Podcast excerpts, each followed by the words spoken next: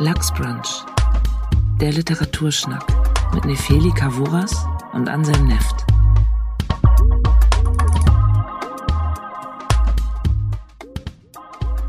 Hallo und herzlich willkommen bei dieser aktuellen herbstlichen Folge mit Anselm Neft und mir. Wir sitzen hier bei Tee und reden heute über zwei Bücher. Hallo Anselm. Hallo Nefeli, schönen guten Tag. Hast du auch äh, dir von Piero einen Fenchel-Anis-Kümmeltee reichen lassen? Oder Aber- was ist das da hinten? Ja. Aber selbstverständlich und ich habe das in einer schönen Helene Fischer Tasse. Es könnte nicht schöner werden heute. Ah, endlich sind wir auch so ein Podcast, der äh, über Getränke spricht wieder. Sehr gut. Ähm, die Bücher, die Bücher, die Bücher. Äh, du hast Girl Interrupted von Susanna Kaysen, ich hoffe, man spricht das so aus, mitgebracht. Auf Deutsch heißt das, glaube ich, durchgeknallt, Ja. das Buch. Und worum geht's da? Also, erstmal zur Einordnung. Susanne Kaysen ist eine amerikanische Autorin, die 1948 geboren ist, jüdischer Herkunft. Und ähm, nur der Hintergrund, ihr Vater war Cambridge-Professor und auch ein Berater von Kennedy, also eine sehr hoch angesehene Familie. 1967 ähm, begeht sie einen Suizidversuch und landet dann ins, im McLean Hospital. Das ist eine Psychiatrie, in der vor allem äh, Dichter und Sänger, wie sie später in ihrem Memoir schreibt, äh, gewesen sind. ja, ich also glaube so Ray Charles, Sylvia, Sylvia Plath, Plath und und andere so. Berühmtheiten. Genau, und sie dachte, sie ist da eigentlich nur für zwei Wochen oder so. Der Arzt fragt sie, brauchen Sie Erholung? Und sie sagt ja. Ja. Und dann landet sie aber dort für zwei Jahre. Ähm, 25 Jahre später schreibt sie ein Memoir, Girl Interrupted, nachdem sie schon zwei andere Romane geschrieben hat. Und während sie ihren zweiten Roman schreibt, Fair Afield, merkt sie, dass sie, ähm, dass sie diese Zeit in der Psychiatrie immer wieder umtreibt und schreibt danach eben dieses Girl Interrupted, was einen enormen Erfolg hatte. Aber das war dann ihr erstes Buch, was veröffentlicht worden nee, ist? nee, die anderen waren schon veröffentlicht. Zwei ja. andere, okay. Die ja. hatten auch schon eigentlich ganz okayen Erfolg. Ja. Und das ist aber das, was durch die Decke gegangen ist. Und ähm, genau darüber schreibt sie eigentlich in dieser Zeit, in diese zwei Jahre.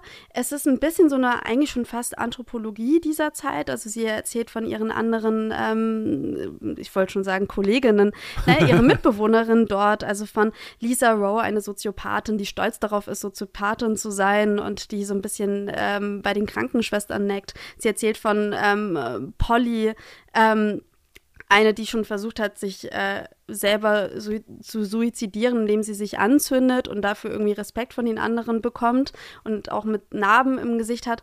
Und ähm, es ist nicht chronologisch erzählt, es ist ein bisschen so collagenhaft eigentlich erzählt.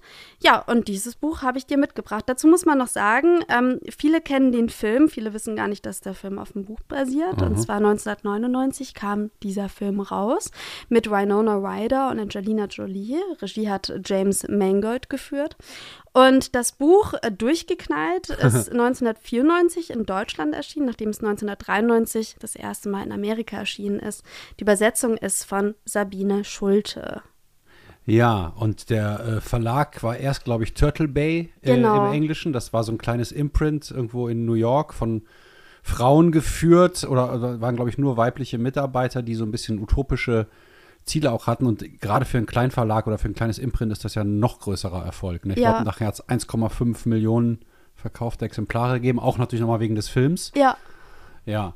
Und im Deutschen ist es erschienen, in welchem im, Verlag? erstmal Hoffmann und Kampe das erste Mal und dann die, mittlerweile gibt es eigentlich nur noch die Taschenbuchausgabe, die ist bei BTB, die kann man noch erwerben. Ist nicht so die schönste Ausgabe, muss man sagen. Also da steht auch ganz groß drauf, jetzt verfilmt von Columbia Pictures, was Ja. ein bisschen lustig ist. Und, und das halbe Gesicht von Winona Ryder ist da Genau. sehr groß drauf.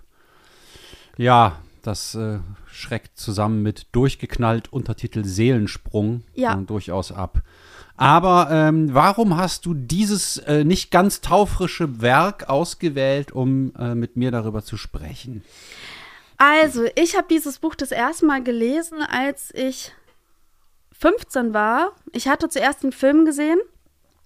Ähm, mir wurde der Film von einer Freundin empfohlen, die ich so freundschaftlich total angehimmelt habe. Ich fand alles, was sie gemacht hat, total toll. Die war so ein bisschen älter als ich und wollte eigentlich immer alle Filmtipps von ihr oder Büchertipps so abgreifen. Und die war so ein bisschen so Gothic-Style und so.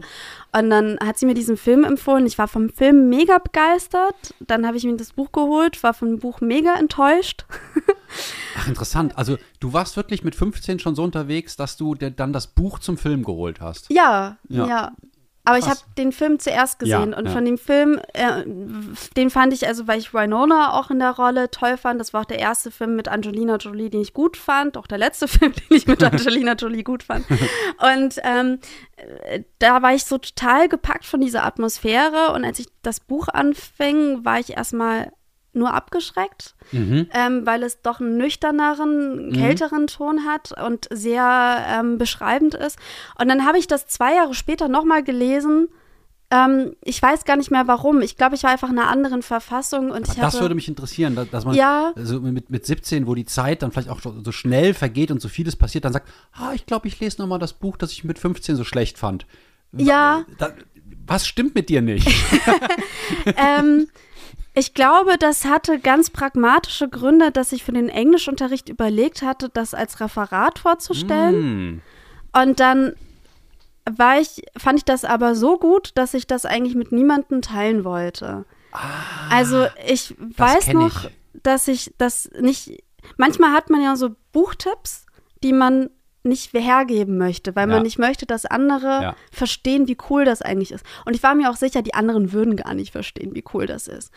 Und ähm, ich, ich war ja dann ungefähr in dem Alter, in dem Susanna Kaysen in dem Buch ja auch ist, so 17, 18, also die ist ja 18, als sie in die Klinik reinkommt. Und ich konnte mich da in so vielen Punkten wiederfinden und dachte, ähm, ah, diese Grenze zum in Anführungszeichen verrückt werden ist doch sehr, sehr schmal. Weil mir eigentlich alle. Mhm. Oder liegt mir sehr nah. Genau, so, es liegt ja. mir sehr nah. Mhm. Und das war auch in einer Phase, wo ich das Gefühl hatte, alle um mich herum bemühen sich darum, glücklich zu werden. Mhm. Und das hat mich so hart angekotzt. Oder, oder glücklich zu wirken bereits. ja, also, naja, eher so das Ziel, ich möchte im Leben das erreichen, um glücklich zu werden. Ja. Also, wo schon Was, so was wollten die Leute so zum Beispiel erreichen in deinem äh, Alter und Umfeld mit 17? Hm, Die wollten irgendwie ähm, so eine Life-Work-Balance, so eine Life-School-Balance. Also die wollten halt Freizeit um die Schule herum haben, Du, du coole verarschst Hobbys. mich jetzt, oder? Nee. Alter Schwede. Und ähm, die haben schon darüber geträumt, welche Studienplätze sie später haben, damit sie irgendwie dann diese Berufe haben. Und dann war schon alles so irgendwie Was so für fertig im Berufe? Meeresbiologin? Tatsächlich ja. Eine Freundin ja. von mir wollte Mhm. Meeresbiologin werden. Die anderen wollten halt alle irgendwie Lehrer werden und so. Und alle hatten schon so ein fertiges Bild Okay, vom du Leben. echt eine krasse Jugend, das merke ich gerade. ähm, naja, harte, harte Typen da um dich rum. ja, das Gegenteil. Mit 17 schon Lehrer werden zu wollen, das ist kein gutes Zeichen, oder? Das war halt eine, du, du bist halt sehr committed für die Skule. Skule, Schule. Ich meine, du bist gerade in der Schule und sagst, ah, ich freue mich schon darauf, in Zukunft hier wieder zu sitzen. Naja, es ist eher so dieser Wunsch nach Stabilität. Und ich glaube, das ist auch eher das, was ich meine mit, die wollten alle glücklich werden, die hatten alle so dieses, ähm, die haben alle so Glück mit Stabilität irgendwie sehr nah miteinander äh, gebracht. Und ich hatte das, dieses Bedürfnis nicht. Ich hatte aber eher das Gefühl, ich will, habe gar nicht das Ziel, glücklich zu werden, sondern ich will einfach stabil erstmal werden. Also ich will Mhm. Du erstmal. bist von woanders aufgebrochen sozusagen. ja, und ich Kleinere Brötchen backen.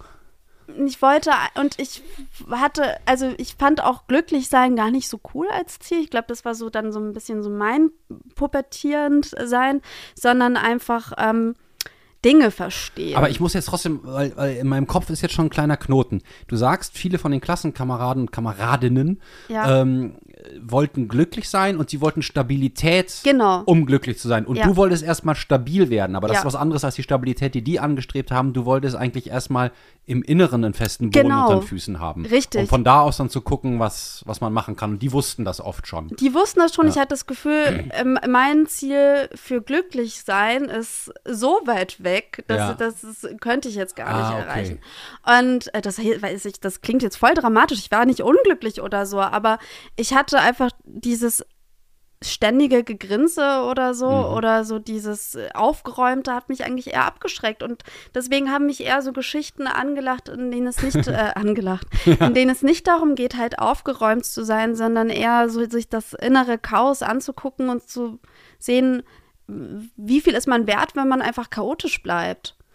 Und ähm, da hat mich das Buch irgendwie abgeholt, auf jeden Fall. Also ich habe mich nicht damit identifizieren können, so, aber ja. ähm, es war, es war wie so eine sichere Basis, dass ich dachte, ah, okay, selbst wenn ich jetzt abstürzen würde auf eine Art, könnte ich immer noch so, so cool sein wie Susanna Kaysen. Ah ja, beziehungsweise wie Nona Ryder in dem Film. Ja. Da wird ja wahnsinnig viel geraucht und die halten die Zigaretten ja oft sehr cool und äh, sehen auch alles so cool Angelina aus. Angelina Jolie und Winona Ryder sind dann ja auch wie so, wie so Best Buddies teilweise. Ja. Und die sind natürlich ein super Team. Mir ist übrigens aufgefallen, weil wir den Film ja gestern gesehen ja. haben, dass die junge Angelina Jolie die Körpersprache vom späten Brad Pitt hat. Das heißt, Brad Pitt äh, in Once Upon a Time in Hollywood hat sich nochmal genau Julie angeguckt und das kopiert. Und beide kommen wahnsinnig cool rüber mit diesem ja, Swag stimmt. oder was, wie, was immer das ist. Ach so, okay, und du fandst das Buch erst schlecht, dann fandst du es ziemlich gut mit ja. 17 und äh, hast dich auch irgendwie verstanden gefühlt in so einer Lebenssituation, wo du das Gefühl hast, ja, alle sind so ein bisschen bieder schon und äh, scheinen super klar zu kommen mit dem Leben und ich nicht so und ich identifiziere mich eher mit den Outcasts, den Dropouts, genau. den Gothics in meinem Umfeld. Und dann hast du mir ja erzählt, dass du gerade zu Psychiatriegeschichten recherchierst. Mhm. Kann man ja so offen eigentlich sagen. Mhm. Und dann habe ich dir dieses Buch äh, einfach nahelegen wollen, weil ich dachte, ähm, ich habe das, ich habe im Gefühl, dass dieses Buch auch nicht alt wird. Also mhm. ich habe das jetzt auch für den Podcast wieder gerne gelesen. Ich habe jetzt aber anders als du, ich habe dir meine englische Ausgabe geliehen, ich habe die deutsche ähm, Übersetzung jetzt gelesen. Ähm, die ist nicht ganz so witzig wie die englische. Also die englische hat schon also Susanna Kaysen hat einfach einen sehr scharfsinnigen Humor, finde ich. Mhm. Also das ist sehr pointiert.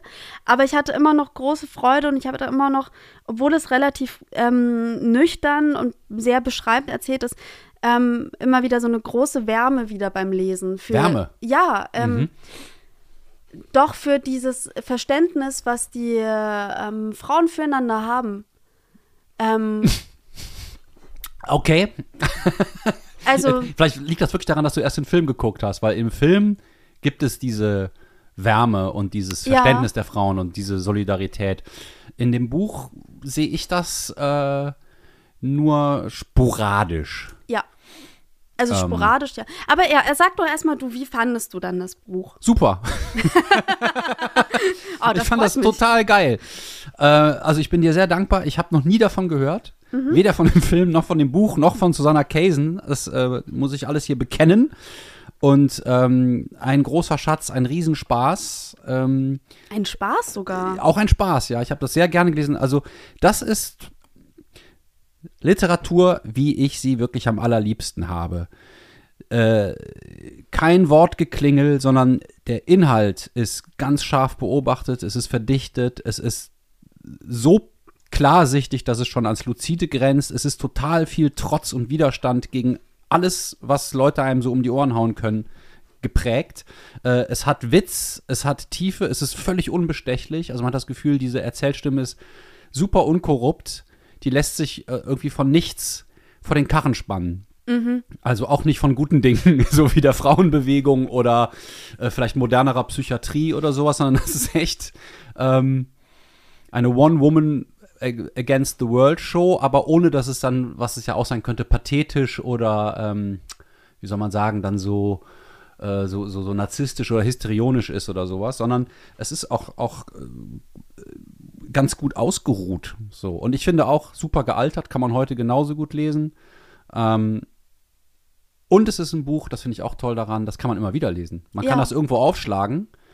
Und ich finde es super, weil es so wahnsinnig intelligent ist, ohne ähm, so bildungsbürgerlich zu sein. Also es gibt eine kurze, es sind immer so Vignetten. Das sind mhm. eigentlich Kapitelchen von zwei, manchmal fünf Seiten zu irgendwelchen Themen. Ein Kapitel heißt dann Ice Cream, mhm. da gehen die Mädchen Eis essen. Oder ein Kapitel heißt äh, Brain versus Mind. Das ist toll, ja. Und da, da redet sie so ein bisschen über die, ja, die Differenz zwischen Psychoanalyse und Neurobiologie und ähm, auch die Veränderungen der, der Paradigmen. Wir wollten ja keine Fremdworte benutzen, also Veränderungen der, der, der Anschauungen zu ähm, was ist eigentlich Geisteskrankheit? Und ähm, diese kurzen Ausführungen über Gehirn, Brain und Mind, ich würde es Geist übersetzen. In der deutschen Übersetzung steht hier, glaube ich, irgendwie sowas wie Gemüt, mhm. was, was, ich nicht gut finde. Ähm, ist unglaublich scharfsinnig, witzig, pointiert, verdichtet sehr komplexe Debatten, so auf vier, fünf Seiten.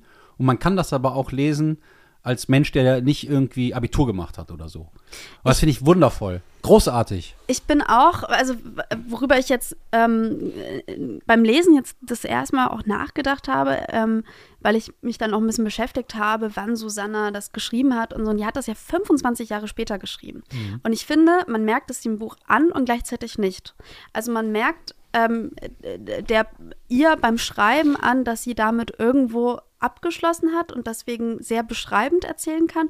Und gleichzeitig sind die Szenen so pointiert, die Dialoge so lebhaft, dass man sofort mittendrin ist. Mhm. Als ob es gerade gestern gewesen wäre. Ne? Ja, genau. Also es hat so eine Nähe und ich fühle mich dann, als wäre ich dann, als stünde ich mit den Frauen da äh, auf der Station und als würde gerade die äh, Krankenschwester reinkommen und den ähm, Check-up machen gerade. Also diese 15-minütige. Jede 15 Minuten kommt jemand in dein Zimmer. Toll es gibt auch einen großartigen Dialog, wo die darüber reden. Da liest man im Buch und denkt sich, ich weiß gar nicht, worum geht es denn gerade, weil die darüber reden, so fünf Minuten reichen, nee, fünf Minuten reichen nicht. Mhm. Ich habe schon mal in 15 Minuten geschafft. Ja, 15 ist realistisch. Man denkt sich, worum geht es in diesem Dialog? Und man steht wirklich gefühlt beim, beim, als Leserin direkt dazwischen und dann so, ja, okay, aber ich wurde schon mal erwischt, wie ich ihm einen Blowjob gegeben ja, habe. Und dann geht es ja. halt darum, wenn die Männer Besuch haben, äh, ob die schaffen, diesen 15 Minuten halt äh, ja. Sex zu haben oder so. Und es ist, man merkt einfach, was für einen guten Humor Susanna Kaysen da hat, wie sie langsam diese Spannung aufbaut und diese ähm,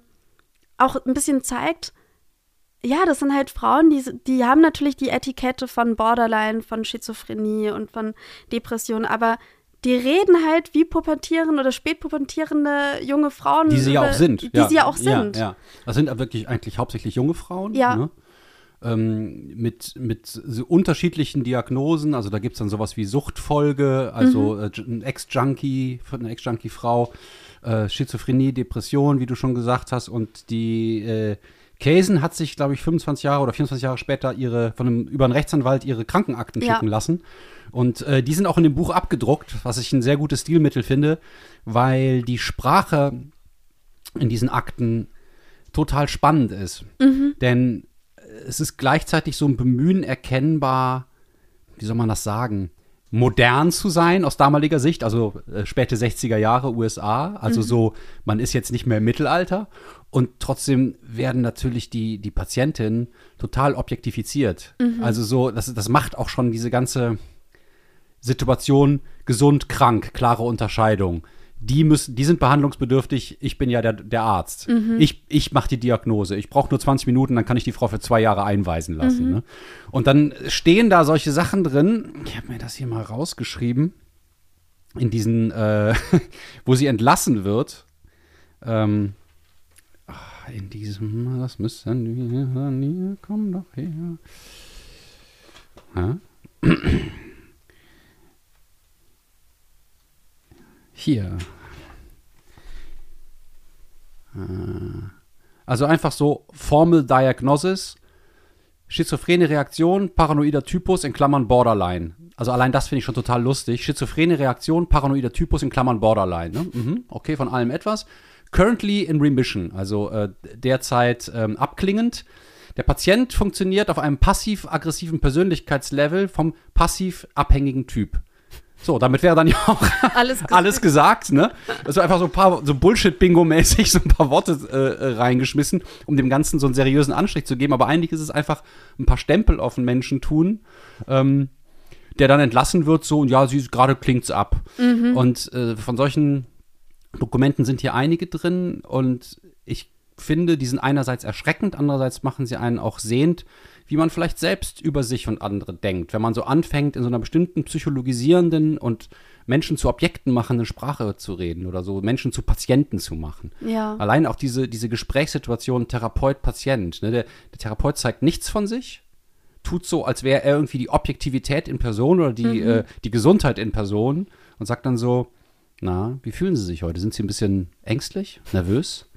Haben Sie nicht versucht, sich umzubringen? Mhm. Und man denkt eigentlich, das ist von vornherein eine schon so eine so abgefuckte Situation, ähm, wo, wo es eigentlich kein Wunder ist, dass man dann richtig komisch wird. also, wie soll man denn dann darauf normal reagieren? Wobei ich das auch so sehr lustig finde, wie dann ähm, Susanna Kaysen dann ähm, äh, ja auch ihre Psychologen analysiert. Also Ja. zum Beispiel ihre, die Dr. Wick, die Analytikerin, bei der sie ist, da merkt sie, ah, die hat ein Problem damit, über Sexualität zu sprechen. Und dann redet sie halt mit ihr immer über Sexualität, um sie halt einfach ein bisschen, ähm, ja, schon fast bloßzustellen oder so, dazu verunsichern. Ja, weil Und- sie die Reaktionen einfach Genau, weil sie- schätzt. und- und- weil sie auch dadurch, glaube ich, Macht hat in, an einem Ort, wo sie eigentlich ziemlich viel Macht Macht aus der Hand genommen Ja. bekommt. Und ich glaube, in einem Interview sagt sie irgendwie, die Motivation, das Buch zu schreiben, war Wut Mhm. und weil sie diese Welt äh, zergliedern wollte. Und Ja. ich glaube, äh, beides, beides kann ich sehr gut nachvollziehen und beides ist hier gut gelungen. Nämlich äh, der, der, der Text hat eine gewisse Wut, aber nicht so eine vom äh, erregten Typus, sondern sie ist so, wie- äh, man sagt ja, Rache ist ein Gericht, das am besten kalt serviert wird. Es wird sehr ruhig äh, serviert, sehr beschreibend, anthropologisch, wie du gesagt hast. Ähm, ich glaube, ihr Mann war auch Anthropologe Genau. auf den Faröinseln. Aber ich schweife ab. Was ich sagen wollte ist, ich glaube, das Buch ähm, ist, ist ganz stark motiviert und leistet etwas, nämlich, dass man vom Objekt des Kranken wieder zum Subjekt wird, das jetzt diese Institution zum Objekt macht und beschreibt. Und ähm, genau wie du sagst, jetzt, ähm, jetzt analysiere ich mal diese ähm, Menschen und Vorgänge dort und die Abläufe. Und das macht sie so präzise und so dicht, dass man danach wenn man das wirklich bewusst gelesen hat, große Schwierigkeiten hat, äh, so eine Anstalt in der Form noch ernst zu nehmen. Das wäre jetzt meine Frage auch an dich. Hast du das Gefühl, dass es ähm, auch immer noch zeitgemäß ist? Also gar nicht mal nur die Schilderungen der Erkrankungen, sondern auch die Schilderungen der Psychiatrie oder auch der Umgang mit äh, psychischen Erkrankungen oder dass es dahingehend schon ziemlich gealtert ist und man merkt, okay, das ist äh, nochmal eine andere Zeit. Ähm, nee, es, es, hat sich, es hat sich natürlich einiges verändert. Wir sprechen heute ähm, viel offener über psychische Krankheiten und auch wertschätzender. Und es gibt alle möglichen Versuche, es zu entstigmatisieren. Und ich denke mal, in den späten 60ern ähm, äh, gab es mehr vorgegebene Normen, die man besser nicht äh, in Frage gestellt hat oder verlassen hat, obwohl dann natürlich auch die Hippie-Bewegung kam und genau das getan hat. Und ich glaube, die äh, Frauen- und Männerbilder waren noch ein bisschen mit engeren Grenzen versehen. Aber das ist, ist auch ist schwer zu sagen. Ähm, aber wenn man sich jetzt heutige Psychiatrien anguckt, muss man sagen, die sind ja nicht alle gleich. Sondern ähm, ich war neulich mit meiner Frau in Neustadt in einer Psychiatrie zu Besuch, um mich da mal umzugucken. Auch in der geschlossenen Abteilung. Und da sah es eher schlechter aus als in dem Film von 1999, ob von wann er Ja. ist. Ähm, wobei dieses McLean-Hospital äh, in dem Buch ist ja auch total modern für die damalige Zeit. Das ist ja so top-notch, das ist ja irgendwie, ähm, da muss man auch für bezahlen. Das ist für private Leute, die äh, äh, deren Eltern oder Angehörigen Schotter haben. Und manche äh, zahlen da gerne für, damit die Leute drin bleiben. Andere wollen ihre Kinder oder so wieder raushaben. Ähm, und ja, also es gibt heute noch Psychiatrien, die so ähnlich sind. Also Leute stehen am Flur, äh, dürfen nicht mehr rauchen, das, die Zeiten sind vorbei, aber die können sich dann jede Stunde eine Kippe abholen und draußen vor der Tür äh, oder in einem bestimmten äh, Areal, wenn sie keinen Ausgang haben, rauchen und ähm, werden stark medikamentiert, also auch vielleicht oft stärker als nötig und bekommen schon die Rolle zugeschrieben, äh, ja, das wird jetzt nichts mehr. Und ähm, ich würde mal behaupten, wenn jetzt wir beide ein Jahr in so einer Einrichtung wären und wir könnten da nicht so allzu viel machen ähm, und uns würde auch mehreres aus der Hand genommen und äh, wir würden so behandelt, als ob wir halt irgendwie auch nicht richtig sauber ticken und würden noch heftige Medikamente bekommen, dann ist es, glaube ich, nicht so leicht, da wieder rauszukommen. Damit will ich jetzt nicht sagen, ähm, dass es nicht Menschen gibt, die deutlich größere Probleme oder einen größeren Leidensdruck haben als andere oder auch viel schlechter im Leben zurechtkommen und Unterstützung brauchen. Aber um auf deine Frage zurückzukommen, äh, das Buch trifft, glaube ich, schon noch zu, auch auf deutsche und amerikanische Situationen, auch wenn es ähm, Einrichtungen gibt, die oder auch Therapieansätze, die weiter sind. Aber es ist auch eine Frage des Geldes. Und ich denke mal, wenn wir jetzt nach Russland oder in den Iran gehen und uns da Psychiatrien angucken, ähm, dann ist hier das, was äh, Case in ihrem Buch beschreibt, vielleicht noch ähm, eine sehr humane Variante. Ja. Und es ist ja auch in dem Buch nicht so, dass das irgendwie klar inhuman oder klar human wäre, sondern es ist von allem etwas und es sind einfach sehr unterschiedliche Pflegerinnen auch, die beschrieben werden. Und ich denke, das ist auch ein wichtiger Aspekt, wenn man mit Menschen, die mal in der Psychiatrie waren, spricht oder mit Leuten, die da arbeiten, bekommt man den Eindruck, es gibt immer so ein paar Pfleger, die machen das eigentlich, weil sie gern Macht über andere haben. Die haben was Sadistisches oder die sehen auf die Leute herab und fühlen sich selber besser. Und es gibt andere, die sehr empathisch sind und ähm, sich gut in andere Leute einfühlen können und einfach gerne was geben, was sie geben können. Mhm. So. Und du kannst dann alle möglichen geraten. Und es gibt bestimmt selbst herrliche Ärztinnen und Ärzte, die dir dann äh, sagen, ja, nee, du nimmst jetzt mal lebenslang dieses Zeug, obwohl dir dich das vielleicht wirklich doof macht mhm. und total antriebsschwach. Und andere sagen, wenn du dann sagst, ich fühle mich nicht so wohl, ja, okay, dann überlegen wir mal, ob wir es nochmal absetzen und was Neues versuchen können. Oder ähm, ob vielleicht Medikamente auch nicht das einzige Mittel sind, was wir hier benutzen können. Und all diese Fragen, die das Buch aufwirft, sind heute meiner Ansicht nach noch genauso relevant. Auch, auch die Fragen zu weiblicher Selbstbestimmung. Es gibt ja. wahnsinnig interessante Sachen, ähm, äh, dass man sieht, sobald die Frauen aus den gesellschaftlichen Rollen entbunden sind, weil sie in der Psychiatrie sind, äh, sind sie viel sexualisierter und geben mhm. sich so. Ähm, und ich denke, ja, weil sie jetzt nicht die, nicht die Unschuld vom Lande spielen müssen, können sie sich jetzt so zeigen. und es gibt diese interessante Sache, wo, wo ähm, die Casen als promisk äh, beschrieben wird in so einer Diagnose.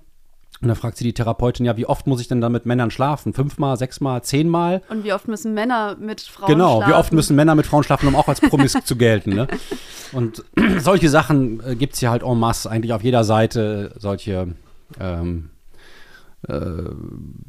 starken Beobachtungen. Mhm. Ich hatte, ähm, als ich das damals mit 17 dann gelesen habe, den ähm, ein anderes Leseverständnis als, als heute. Als ich das damals gelesen habe, hatte ich ähm, das Gefühl, Susanna Kaysen ist da eigentlich völlig zu Unrecht. Also die ist eigentlich gar nicht krank, weil die ja so reflektiert ist, dass sie ja gar nicht krank sein kann. Hm. Und äh, hatte er dann das Gefühl, ah, hier wird eigentlich, das eigentlich schon fast einfach eine Geiselnahme, die da eigentlich erzählt mhm. wird. Und die ist da ähm, ähm, fest festgesetzt. Und ähm, dann als ich das jetzt gelesen habe, hat, hatte ich das hatte ich wiederum einen anderen Eindruck. Da dachte ich, ah, okay, nee, da geht es einfach wirklich nicht gut. Und es ist, und die hat einfach zu Hause nicht diese Hilfe bekommen, die sie in der Psychiatrie einfach bekommen hat. Also einfach mhm. auch so ein Ort, um mal losgelöst zu sein von der Welt. Also diesen Aspekt habe ich vor allem einfach jetzt gesehen, dass ich dachte, okay, es ist wichtig, dass manche Menschen, die ähm, vielleicht ähm, so einen Stress haben von ihrer Umgebung, dass die mal rausgeholt werden.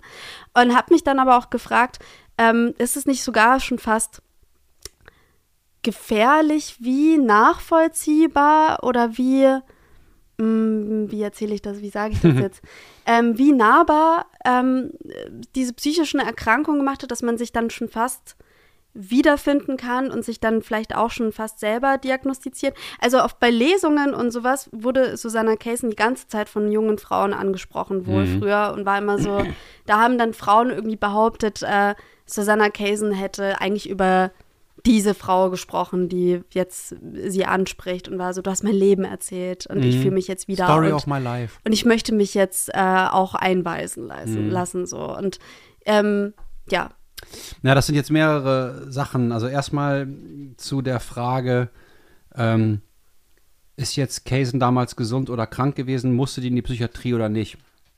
Ich würde sagen, was heute anders wäre, ähm, man könnte nicht jemand zwei Jahre irgendwo in einer äh, geschlossenen oder halbwegs geschlossenen Einrichtung halten ähm, ohne richterlichen Beschluss und nur weil die da irgendwas unterschrieben hat mit 18. Und es wäre viel eher so, dass wenn es einen Selbstmordversuch gibt, also ich habe mal einen Bekannten nach einem Selbstmordversuch in der Psychiatrie äh, besucht, der war nach zwei Wochen wieder draußen. Mhm. Und ähm, die haben einfach geguckt, ähm, ist der stabil genug? Trauen wir dem zu, das nicht nochmal jetzt direkt zu machen? Und dann können wir den gar nicht festhalten. Mhm. Ähm, und er lebt auch noch. Es hat also mhm. also geklappt. Und ähm, der Selbstmordversuch hatte auch vielleicht eine abschreckende Wirkung nach dem Motto, jetzt merke ich, ich wollte doch eigentlich leben, aber nicht so. Ne? Mhm. Ne? Und ähm, ich glaube nicht, dass man, also dass, dass Kaysen heutzutage so lange da drin gewesen wäre. Ich glaube schon, dass sie, ja, wenn man das jetzt so vergleichen will, ähm, ein weniger schwerer Fall ist als Mhm. einige von den anderen. Ähm, das wird in dem Buch auch schon recht deutlich. Ich weiß nicht, ob das was mit Reflexion zu tun hat. Das ist jetzt eine ganz spannende Sache, was so psychische Krankheiten angeht. Ich glaube, es gibt äh, psychische Krankheiten, wo, wo viel Reflexion da ist und trotzdem eine geringe Lebensfähigkeit. Aber natürlich ist es so, sagen wir mal, du siehst jetzt irgendwelche Marsmenschen rumlaufen und eine innere Stimme sagt dir, hm, das könnte sein, äh, dass nur ich die sehe. Und wenn du dann aber anfängst zu sagen, nee, nee, ähm, die anderen tun nur so, als ob die nicht sehen. Und wenn du anfängst, dir ein rationales Erklärungsgebäude aufzubauen, das deine Halluzination sozusagen rechtfertigt, das ist eigentlich erst Wahn. Also eigentlich, wenn, wenn, wenn Leute so Hirngespinste entwickeln wie äh, einige Staatsoberhäupter ähm, oder Rassismus ist für mich ein klassisches Beispiel von Wahn, ja, man fühlt sich mit sich selber unwohl und hat plötzlich eine Ideologie, ja, wenn Schwarze hier äh, im Land sind, dann geht alles den Bach runter und das wird dann ganz rationalisiert und sozusagen eigene Leitwahrnehmungen, die, die von anderen nicht geteilt werden, bekommen so einen Überbau. Und das ist eigentlich das Irrsinnige. Und das können, glaube ich, Leute besser reflektieren, die einen besseren Zugang zu sich haben, dass sie eben dieser Art von Wahn nicht verfallen. Und die können aber dann trotzdem Borderline haben, was einfach nur bedeutet, dass du dich ganz oft total unwohl fühlst, äh, angespannt, äh, misstrauisch. Ist eine Art in der Welt zu sein. Und da wollte ich noch sagen, ich finde, das ist auch wirklich ein Borderline-Buch. Also ich würde die Diagnose als Laie der Kaysen selber geben, aber nicht so nach dem Motto, du musst dich jetzt immer ritzen oder du bist total gefährlich für die Welt, sondern du hast Aspekte von einem Menschen, der sehr, sehr misstrauisch ist. Und das hat auch gute Seiten, nämlich du kannst sehr genau hingucken und du machst bestimmte Spiele nicht mit, wie zum Beispiel, wir tun alles, als ob wir normal wären. Also sie sagt ja auch, Sanity, also äh, geistige Gesundheit, ist eigentlich ein Konstrukt, wo alle Leute versuchen, sich dran zu orientieren, um äh, eben äh, keine Angst haben zu müssen. Und ähm, die Frage ist dann ja auch, wie gesund ist denn so eine Gesellschaft jeweils? Und die Werte, die sie vorgibt als gesund. Also, Ja. ja. Äh, ja, ich, ich rede viel. Äh, das, das ist, ähm, das sprudelt alles so aus uns beiden, glaube ich, heraus. Und ich habe jetzt schon wieder vergessen, was du noch gesagt hattest. Ähm, ach so, dass so viele Leute da hinkommen Ja. zu ihr nach den, oder hingekommen sind nach den Lesungen, meinten, das ist meine Geschichte.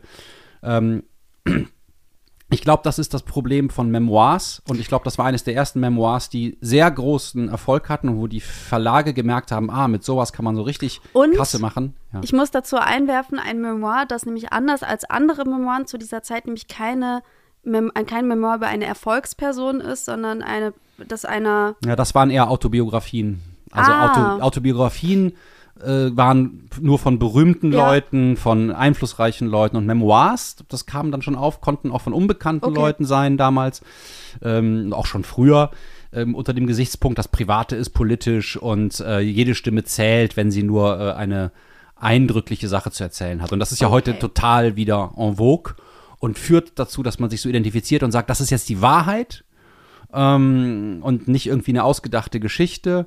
Und ich fühle es genauso. Und ich glaube, das war nicht die Intention von Kaysen, ähm, dass sich Leute mit ihr identifizieren, weil sie erzählt auch gar nicht viel über sich und über ihre Familie, über ihre Hintergründe, ähm, sondern sie will ähm, das, das System der, der Psychiatrie und der, des Denkens über Gesundheit und Krankheit von verschiedenen Aspekten beleuchten und macht das so schlaglichtartig in so kurzen Vignetten, auch indem sie die verschiedenen Patientinnen und ihre Reaktionen darstellt. Es ist eigentlich ein, ein aufklärerisches Buch, wo man sehr viel lernt, gerade weil sie nicht viel bewertet. Natürlich ist es auch manipulativ. Ne? Man wählt ja bestimmte Sequenzen aus und stellt die so hin nach Motto, ich beschreibe nur. Und natürlich löst das Gefühle aus. Aber es sind nicht immer so einfach auflösbare Gefühle. Es ist nicht so Anstalt schlecht, Mädchen lieb oder ach, psychische Krankheiten ist ja gar nicht so schlimm, sondern Ja. es ist sehr differenziert und sehr komplex und führt eher zu neuen Fragen als zu Antworten. das heißt für dich, der ja gar, der du ja gar nicht der allergrößte Fan von Autofiktion bist, wie wir ja durch den Podcast manchmal gehört haben, ist es trotzdem für dich ein gelungenes Total super. Also es gibt ganz großartige Autofiktionen wie äh, Tiger Tiger von Margot oh, Faroso, glaube ich, heißt die. Leider schon gestorben. Und dieses ist auch ein ganz großartiges Memoir. Ich glaube, ich habe auch gar nicht so sehr was gegen gut geschriebene, literarisch gemachte Memoirs, mhm. sondern gegen die äh, diese voyeuristische Anwandlung, die das Feuilleton oder die Verlage bedienen wollen, ja, das ist jetzt die Originalperson dazu und äh, ja, ist es nicht bei dir auch so? Ähm, weil dieses identifikatorische Lesen ist auch oft ein weniger komplexes Lesen und dann geht es am Ende nur um Befindlichkeiten. Ja. Und da wir momentan sowieso in so einer von Empfindlichkeiten und Befindlichkeiten und äh, persönlichen Empörungsstürmchen äh, geprägten Epoche zu leben scheinen, finde ich das eher langweilig oder unnütz. so als ähm, Haltung zum Ich Büchern. glaube aber trotzdem, ähm, dass es so, dass die Gefahr bei diesem Buch sein könnte, obwohl es ein sehr, sehr gutes Buch ist, dass Menschen das leider genauso lesen. Mhm. Also, dass sie sich Der denken, Film lädt ja noch mehr dazu der ein. Der Film lädt noch ja. mehr dazu ein, mhm. aber einfach durch die Kette Memoir, also die Etikette Memoir ähm, und obwohl es ein literarisches Buch ist, lädt es dazu ein, dass es manche vielleicht ähm, eben mit ihren Befindlichkeiten lesen könnten. Was ich schade finde, weil ich nämlich auch finde, dass es gerade literarisch, eben weil es so dicht erzählt ist und weil die Kapitel so total klug aufgebaut sind, ähm, sehr, sehr gut ist. Ja, ist einfach ein super Buch. Ich kann es jedem Menschen ich könnte noch was draus vorlesen. Bitte. Eine kleine Stelle. Gerne. Jetzt, wo ich die deutsche Übersetzung von Sabine Schulte habe. Mhm. Übrigens der deutsche Titel Durchgeknallt und Untertitel Seelensprung. Ja, das hatten wir ja eben schon Oh. gesagt. Sprung in der Schüssel. So. Oder was?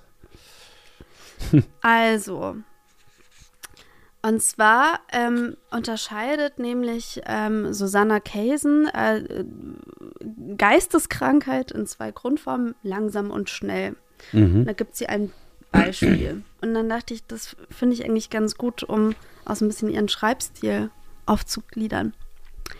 Nehmen wir einen Gedanken, irgendeinen. Es spielt keine Rolle. Ich bin müde, weil ich die ganze Zeit hier vor dem Schwesternzimmer herumgesessen habe.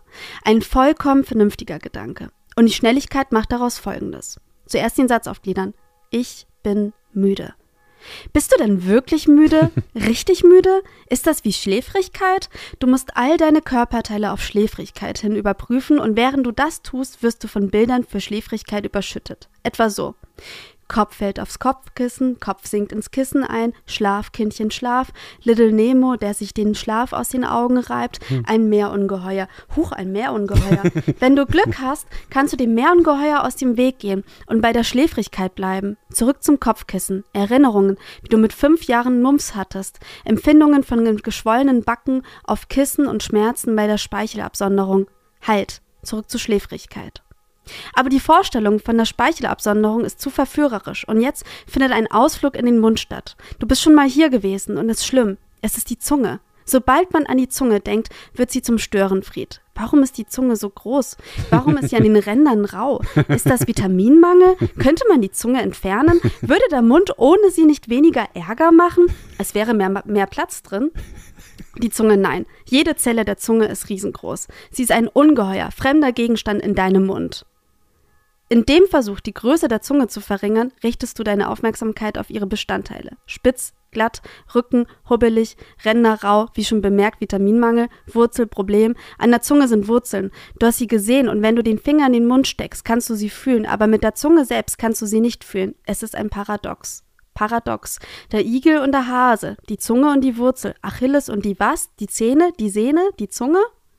Mhm. Ja, eine typische und schöne Passage. Ich kann noch ergänzen, dass die Dialoge richtig cool sind und sie hat natürlich auch im Interview gesagt, ja, die sind erfunden. Sie kann sich zwar sehr gut an die Zeit erinnern, aber nicht mehr an die wortwörtlichen ausgeführten.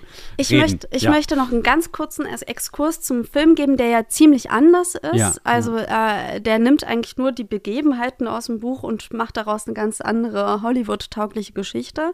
Aber ähm, die Schauspielerin Winona Ryder, die ja auch Susanna Kaysen darin spielt, die hat sich sehr dafür stark gemacht, diesen Film zu machen. Also sie hatte das Buch gelesen, noch noch bevor sie mhm. ähm, geplant war, dass der Film gemacht wird, hat, war damals, ähm, bevor sie das gelesen hat, selber in der Psychiatrie, weil sie ähm, unter Angststörungen litt ja. und ähm, war so begeistert von dem Buch äh, und als dann klar war, darum, da wird es einen Film geben, wollte sie unbedingt die Hauptrolle spielen. Dann wollte niemand den Film machen, ja. ähm, weil alle gesagt haben, das kann nur ein Flop werden. Niemand möchte eine psychisch kranke ähm, weibliche Hauptfigur haben. und sie hat deswegen den Film mitproduziert mhm, und dann stimmt, irgendwann ja. in die Hände von Mangold gegeben. Genau, der halt dann das gemacht hat, was er halt draus gemacht hat und was es wahrscheinlich werden musste, damit man einen Film draus macht. Ich frage mich manchmal, wäre der Film, ähm, hätte, hätten andere Produzenten vielleicht leichter oder direkt gesagt, ja, ist ein gutes Buch, wir machen einen Film daraus, wäre vielleicht der, der Film näher zum Buch geworden. Ich glaube, die haben extra versucht, den Film so zu entfremden, dass der ähm, noch tauglicher wird. Es sind schöne Szenen dabei. Ähm, ja, auf jeden Fall. Und der ist auch nicht ganz ohne Härten. Also, das ist schon nicht so, dass man von einer totalen Weichspülung sagen kann, aber er ist natürlich systemstabilisierender im Gegensatz zum Buch. Bevor wir zum nächsten Buch kommen, Anselm, mhm. mir schwirrt doch noch im Kopf ähm, was rum, was du gesagt hast und wo ich gemerkt habe, ich zucke irgendwie innerlich zusammen und ich äh, will es doch nicht übergehen und mhm. ignorieren. Und zwar, du hast ja vorhin den Vergleich gemacht zwischen ähm, Rassismus und Wahnsinn, mhm. also quasi psychischer Wahnsinn. Und da zuckt es in mir, weil ich dann dachte, ja, aber mhm. bei psychischen Erkrankungen kann man ja eigentlich ja nichts dafür. Das ist ja eine Erkrankung. Mhm. So. Ähm, auch was medizinisches. Und ähm, bei rassistischen Theorien, die man auslebt und verinnerlicht, da kann man ja schon irgendwie was dafür. Mhm. Also dir, dir ist es wichtig, zwischen Schuldigen und Unschuldigen zu unterscheiden. Ne? Ja. Ich glaube, das geht vielen Menschen so und ich kann das verstehen. Ähm, ich finde das aber gar nicht so ganz einfach, weil ich habe das nur genannt als Beispiel für Wahn weil ich sagen wollte, die psychische Verfasstheit sucht man sich nicht aus, aber man kann die verschieden interpretieren. Mhm. Wenn ich zum Beispiel Stimmen höre, kann ich sagen, ah, diesen Stimmen muss ich unbedingt folgen. Oder ich kann sagen, hm, vielleicht sollte ich doch nicht auf die hören, sondern mal jemand fragen. Aber wie frei man in dieser Entscheidung ist, das kann ich nicht sagen. Genauso wenig kann ich es für einen Menschen sagen, der sich innerlich sehr unwohl fühlt und irgendwie nach dem Strohhalm greift, zu sagen, ja, klar fühle ich mich ängstlich im Land mit so vielen Ausländern. Und mhm. dann da so ein Warnsystem baut. Das sind für mich, also die Wahn ist für mich nicht die psychische Verfassung, sondern die Interpretation derselben, mhm. äh, dass man ein, ein scheinbar rationales Gebäude für sehr subjektive Wahrnehmungen ähm, benutzt. Und das, da sehe ich äh, mehr Gemeinsamkeiten als Unterschiede. Und trotzdem ähm, bleibt natürlich die Frage, wie viel Verantwortung hat jemand für seine Interpretationen der Wirklichkeit? Ja. Und ich würde mal sagen, Menschen mit klar diagnostizierten psychischen Krankheiten äh, haben da eine größere Herausforderung, das sinnvoll zu interpretieren. Vielleicht mhm. könnte man sozusagen äh, ihnen zugute halten.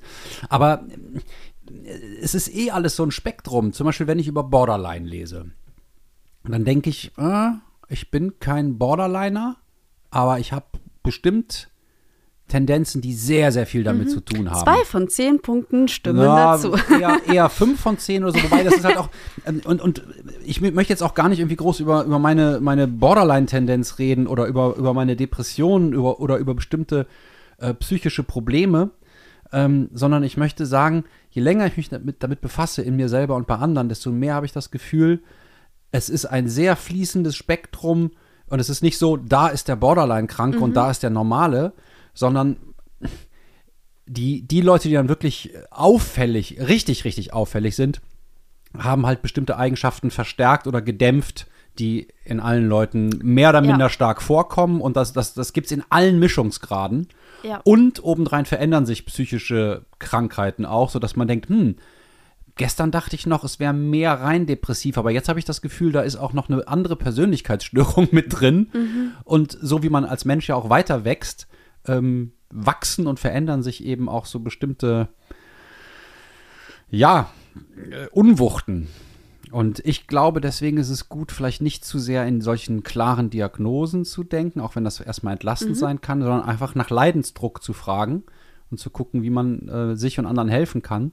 Und das Traurigste ist, dass die Menschen, die so richtig einen an der Waffel haben, äh, oft äh, in hohen Ämtern sitzen und gar keinen Leidensdruck zu haben scheinen und äh, Präsidenten sind oder Manager und ähm, man sagt so, oh ja, gut.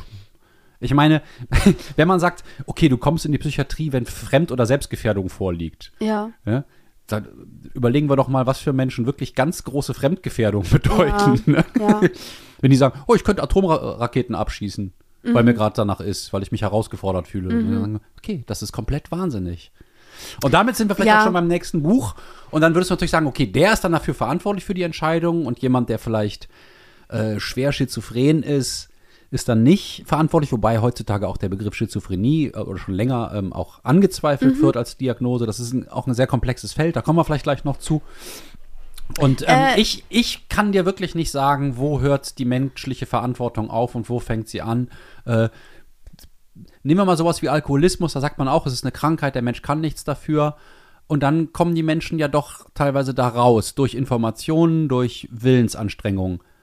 Was denn jetzt? Können sie nichts ändern oder können sie was ändern? Und ich möchte das nicht beantworten. Ich möchte nur sagen, ich wäre vorsichtig mit einfachen, klaren Entscheidungen darüber. Ja, ähm, ich glaube, Ich glaube, aus der Sicht der Krankheit kannst du nichts machen und im Rückblick kannst du sagen, ah doch, ich konnte was machen, das habe ich aber damals nicht sehen können. ne? Also sozusagen, ich war in einem, in einem Tunnelblick. Mhm. Und von außen oder ähm, mit Abstand sieht man dann wieder, ach nee. Ich, ich glaube, Optionen. ich glaube, ähm, das, was mir nicht geschmeckt hat Mhm. ähm, bei deiner Aussage, ist vor allem einfach dann der Umgang mit der Person. Also äh, bei Rassisten in den Knast, nee, ne, ne, das Irre in so, die Anstalt. Und damit ist man bei same, same, but äh, different. Ja. Nee, aber ähm, auf eine Art und Weise habe ich schon ja das Gefühl, irgendwie ähm, psycho, äh, psychische, okay, das stimmt jetzt natürlich auch nicht, was ich sage, aber psychische äh, Erkrankungen sind weniger ansteckend als äh, Rassismus und ähm, de- dementsprechend vorsichtig bin ich dann einfach im Umgang oder im, im Vergleich ähm, damit. Aber ich will auch gar nicht jetzt groß über Rassismus ich, ich wollte auch sprechen. gar nicht Rassismus und psychische Krankheit auf eine Ebene setzen, sondern ich wollte sagen, es gibt mehr oder minder starke psychische Krankheiten und dann Interpretationen. Ja. Und Rassismus ist eine Möglichkeit, seelische Unwuchten zu seinen eigenen Gunsten und zu Lasten anderer zu interpretieren und zum Beispiel sehr unangenehme Teile von sich auszulagern und die im Außen zu bekämpfen. Also es ist einfach eine Projektionstätigkeit. Und das dann immer weiter zu rationalisieren und dann ganze Lehrbücher zu schreiben, ja guck mal, die, die Gehirne sind ja auch kleiner oder was weiß ich, ne? Also total. Und ähm, ich wollte auf diese, auf die Wahnbildung hin. Okay. Und die können psychisch kranke Menschen machen, die können aber auch Menschen, die scheinbar nicht psychisch krank sind, machen. Solche, Okay. solche irren Systeme aufbauen. Dann lass uns nicht mehr über psychische Erkrankung, sondern über psychische Erkrankung sprechen. Yeah. Und zwar Ja, ich habe Heiner Kipphardt mitgebracht, das Buch März. Das hat eine interessante Entstehungsgeschichte, denn es war erst ein Fernsehfilm, den Heiner Kipphardt geschrieben hat. Im Jahre 1975 äh, irgendwie ausgestrahlt. Dann 1976 kam es als Roman und 1980 als Theaterstück, uraufgeführt in Düsseldorf, inszeniert von Roberto Ciulli oder Sciulli und Helmut Schäfer, was sehr lustig ist, weil die beiden kenne ich, weil die im gleichen Theater bis heute arbeiten, wo ein Freund von mir Intendant ist. Und ähm, Diese wo ich sage, ich sage es voller Stolz, mein Roman vom Licht äh, diesem Jahr uraufgeführt wurde. Oh. Und Helmut Schäfer war auch bei der Premiere und fand das toll. Und der war schon 1980 in Düsseldorf und hat dieses März-Ding aufgeführt. Ich habe dich noch Alles nie so zusammen. glücklich gesehen Ja, wie jetzt alles, gerade. alles hängt zusammen. Der ganze Irrsinn ist vernetzt. Ansem ist gerade wieder acht Jahre alt und hat ein Spielzeug geschenkt bekommen. So guckt er gerade. Jetzt fühle ich mich einfach schon wieder ein bisschen herabgesetzt. Nein, das ist wundervoll. So, Acht Jahre weiter. Spielzeug, na gut. Doch schön. Ach nee, Feli, warum machst du mich so traurig?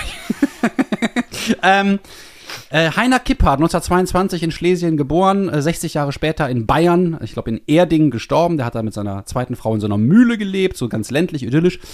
Ähm, der war ähm, von Hause aus, wie schon der Vater, äh, beinharter Marxist.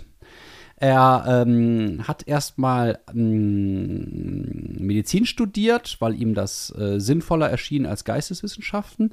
Äh, war dann auch äh, Psychiater, auch an der Charité in Berlin, hat sich aber dann schon sehr stark mit dem Stückeschreiben beschäftigt und war relativ bald auch irgendwie ein gefragter, ähm, von mehreren Theatern im Laufe seines Lebens beschäftigter ähm, Dramaturg und äh, oder zumindest Theaterautor und ähm, ist, glaube ich, am bekanntesten für ähm, in Sachen äh, Josef äh, Oppenheimer oder wie heißt das Stück?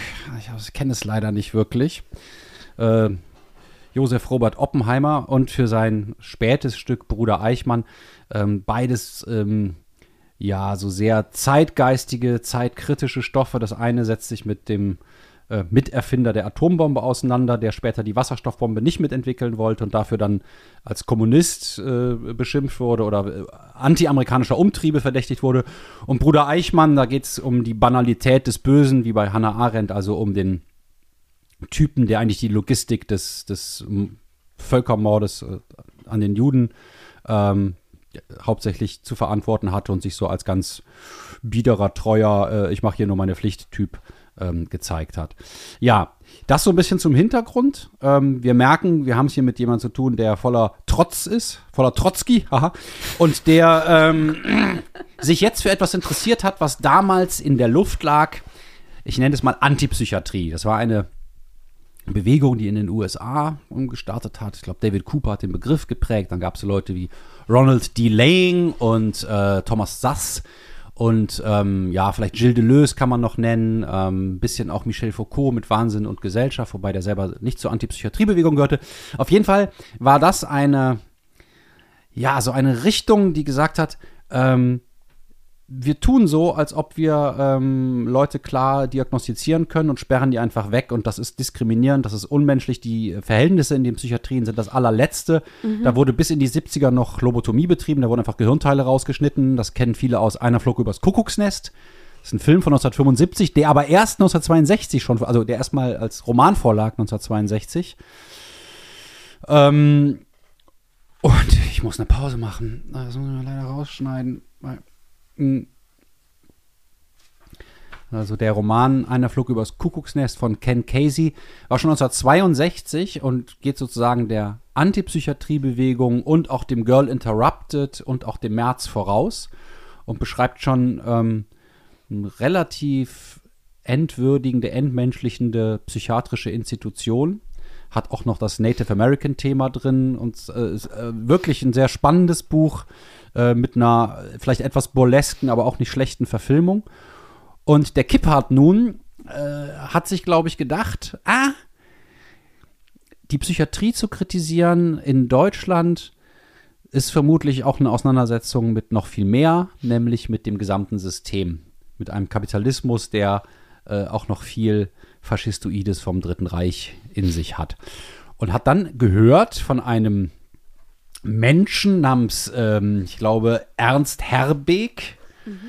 der ähm, als schizophrener Patient in der Landesnervenklinik Gugging untergebracht war und dort von dem Psychiater Leo Navratil angeregt wurde, sich künstlerisch zu betätigen. Es gibt da oder gab da ein Haus der Künstler, wo dann ja, verschiedene, vor allen Dingen Maler, so wie August Waller, Johann Hauser oder Oswald Tschirtschner herkommen, die alle psychisch krank gelabelt waren, aber dann so auch so, ja, in den kunstinteressierten Kreisen plötzlich, ähm, ja, eine Art Karriere machten mit Art Brut.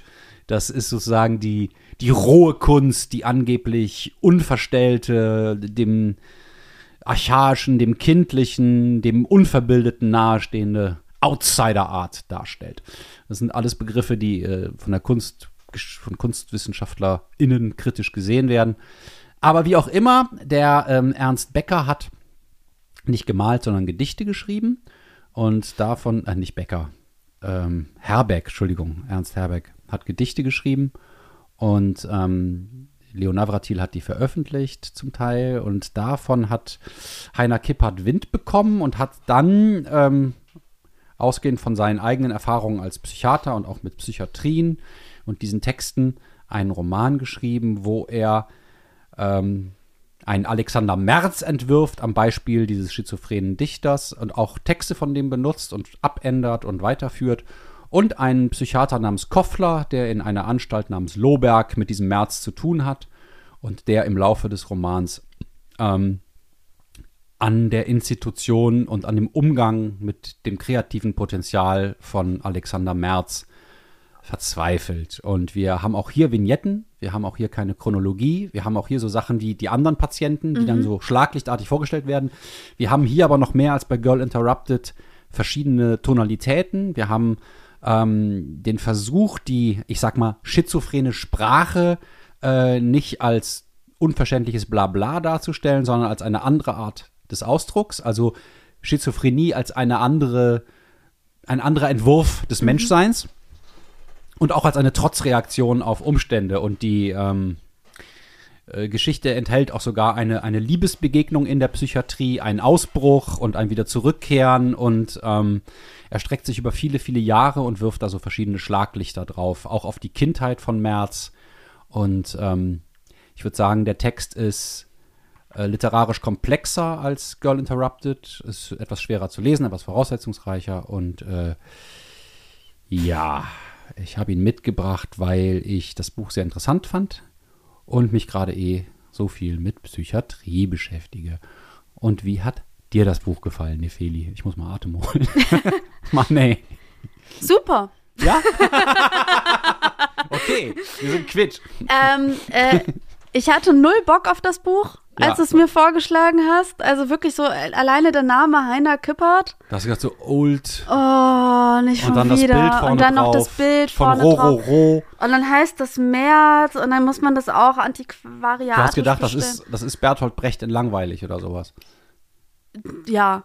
Also Ja. ich hatte, ich hatte einfach, ich habe was sehr Zähes erwartet und dann ähm, äh, hieß, steht da auch noch Roman und Materialien. Und bei diesem kein Mat Vertrauen in mich. Naja, also ich dachte einfach, okay, du liest das jetzt gerade wegen Recherchezwecken und ich wusste nicht, willst du mich ärgern oder wolltest du einfach mich ein bisschen herausfordern? Aber ich hatte, ich, ich wusste einfach nicht, was mich erwartet und äh, dieses Materialien hat mich aber extrem abgeschreckt, Mhm. weil ich dachte, was zur Hölle sind Materialien und warum kann es nicht einfach nur ein Roman sein? Ja. Also warum, warum, muss es, warum muss noch ein Rechercheteil hinten dran sein? Und dann habe ich angefangen zu lesen und ich fühlte mich direkt sehr abgeholt. Ich habe auch, ich glaube, sehr, ich habe sehr viel unterstrichen, sehr viel an den ähm, Seiten auch ähm, Mhm. mir markiert. Und es hat mich von der Sprache her ähm, total an, also nicht total, aber ein bisschen an Edouard Levé erinnert. Mhm. Ähm, den haben wir hier auch schon mal besprochen bei Selbstmord, weil diese, weil ganz viele Sätze sind, die ähm, so wahnsinnig für sich stehen können und Mhm. schon fast wie ähm, Aphorismen teilweise Ja, äh, ganz stark sind. Also sowas wie, ähm, was ich in dieser Anstalt sage, sagt manchmal auch die Anstalt. Und das sind so Sätze, die, die prallen ein mit einer Wucht Ja. und die kommen aber trotzdem ganz lakonisch rüber. Und ähm, ich hatte, also ich habe heute früh mir meine Lesestellen markiert, die ich gerne machen will. Und ich hörte gar nicht mehr auf. Also ich habe jetzt hier so eins, zwei, drei, vier, fünf, zwölf Stellen mir irgendwie markiert, wo ich dachte, ja, wenn es passt, kann ich daraus lesen. Ähm, ich bin total begeistert von der Form, weil sie nicht an einen Roman erinnert und man total denkt, das muss doch ein Memoir sein. Also ähm, äh, während äh, Susanna Kaysen ja ein, ein klares Memoir ist, finde ich das hier genial, dass das wirklich fiktiv ist, also dass das wirklich ähm, da eine Form erfunden worden ist, die damit strotzt, ähm, wahnsinnig wahnsinnig authentische Personen wiederzugeben. Und das hat auch schon mit was mit den Personenstimmen der Eltern zu tun, also die Eltern von Merz, die auch teilweise eine Stimme bekommen, aber auch der Koffler, der auch eine eigene Stimme hat. Und ich ja glaube, der Koffler ist so ein bisschen der verzweifelnde Psychiater in einem System, das er zunehmend hinterfragt und wo Ja. er meint, das geht so eigentlich alles nicht. Und äh, man merkt da schon, dass auch ganz viel mit Psychoanalyse gearbeitet Mhm, wird. ja. Also die Beziehung zwischen ähm, Therapeut oder Psy Psychologe und äh, Patient spielt eine wahnsinnig große Rolle. Und man sieht so, also oder ich sehe zum ersten Mal auch die Gedanken eines Psychologen dahinter. Also Ja. dieses, wie kann ich jetzt eine Beziehung aufbauen? Ähm, und äh, dann ist es aber auch natürlich diese, also wahnsinnig rührend zu sehen, ähm, ja, wie verloren dieser März ist. Und äh, schön fand ich oder erstaunlich fand ich auch, dass ich wahnsinnig gerne vor allem im Kopf von März war und das für mich kein gruseliger oder unangenehmer Ort war und er mir sogar der sympathischste war auf eine Art. Ja, er wirkt jetzt weder bösartig noch irgendwie korrumpiert, sondern er ist eigentlich sehr jung geblieben und, und wenn, wenn er äh, zur Aggression neigt, dann wehrt er sich, ne? Also, Und seine Besonderheit wurde einfach nicht gesehen in seinem Leben, also von seinen Eltern und ja. so. Und, ähm, Ja, oder nicht gewertschätzt. Die Nicht wurde vielleicht gewertschätzt. gesehen, aber negativ bewertet. Genau, ne? negativ bewertet. Und ähm, äh, sowas rührt mich natürlich beim Lesen, weil ich Mhm. ihm ganz andere Dinge äh, wünsche und ähm, äh, dadurch für mich einfach eine große Lebendigkeit entstanden ist. Also ich danke dir wirklich für diesen Schatz. Ich habe das total gerne Ja. gelesen. Zwei super Bücher. Zwei super Bücher. Zweimal also, super. Es kam mir auch wirklich eher, also ich fand, ich dachte wirklich, das hätte eigentlich Edouard Levé lesen müssen, bevor er gestorben ist. Ähm, das hätte ihm vielleicht gut gefallen. Also, Vielleicht hätte er sich auch nicht umgebracht. Naja, das wissen wir nicht. Ne? no. das können wir natürlich Ah, ist der wissen. eigentlich verantwortlich für seine Tat oder nicht? Na komm, das, Schuld? das, Schuldig? das machen wir jetzt nicht auf. Okay, ja. Äh, die Ich Frage weiß es des, auch nicht. der Ja. Suizid. Ähm, ja, ähm, was soll ich dazu sagen? Also ich bin, ähm, was ich noch sagen wollte, das ist jetzt natürlich eine sehr nebensächliche Sache. Ich habe Ja. das Buch ja ähm, äh, antiquariatisch, heißt das so? Bestellt? Antiquarisch. Antiquarisch, sagt man komischerweise, ja. Und irgendjemanden hat das vor mir gehört und der, diese Person hatte mal seinen oder ihren Namen auf die erste Seite geschrieben und dann aber mit dem Edding durchgestrichen oder Mhm. der ähm, Laden hat das gemacht.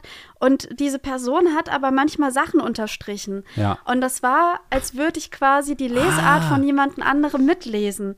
Und er hat sowas unterstrichen oder sie hat sowas unterstrichen wie Hannah ist gleich Liebe oder ich lese gerne Reisebeschreibungen. Und Ja. das hat mir so gut gefallen, Ja. weil ich nicht nur selber drauf geachtet habe, was springt mich im Text an. Sondern noch ein, ein weiterer, Noch unbekannter weiteren- Mitleser so ich hatte mit das. Gefühl, wir haben jetzt so einen Leseklopp. So, Ja. Ich höre gleich, was du mir erzählst. Ich habe dann meinen anonymen Leser, für den ich eine große Zärtlichkeit irgendwann empfunden habe. Ich dachte, was hast du denn da unterstrichen? Warum genau das? Oder auch nur sowas wie Suizidversuch war dann an manchen Mhm. Stellen unterstrichen. ja. Und was ich auch hatte beim Lesen, ich weiß nicht, wie es dir ging, es gibt relativ kurze Absätze. Also Ja. es ist selten eigentlich äh, über mehrere Seiten linear Mhm. erzählt, sondern immer sehr collagenartig, ähm, ähm, absatzartig gearbeitet.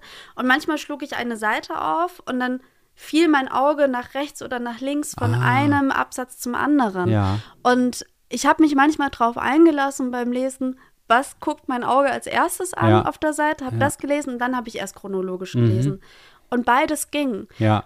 Ähm, also der Text bietet so viele unterschiedliche Lesarten, weswegen ich auch glaube, dass der Text auch wahnsinnig gut eben auf der Bühne oder im Fernsehen funktioniert, Mhm. weil er, weil man ihn so gut nutzen kann. Ja, wir haben den Film jetzt nicht geguckt, weil der Nee. auch, äh, müsste eine DVD bestellen, also der ist auch jetzt nicht in der Mediathek oder so. Ich meine, der ist jetzt auch irgendwie äh, 45, 47 Jahre her.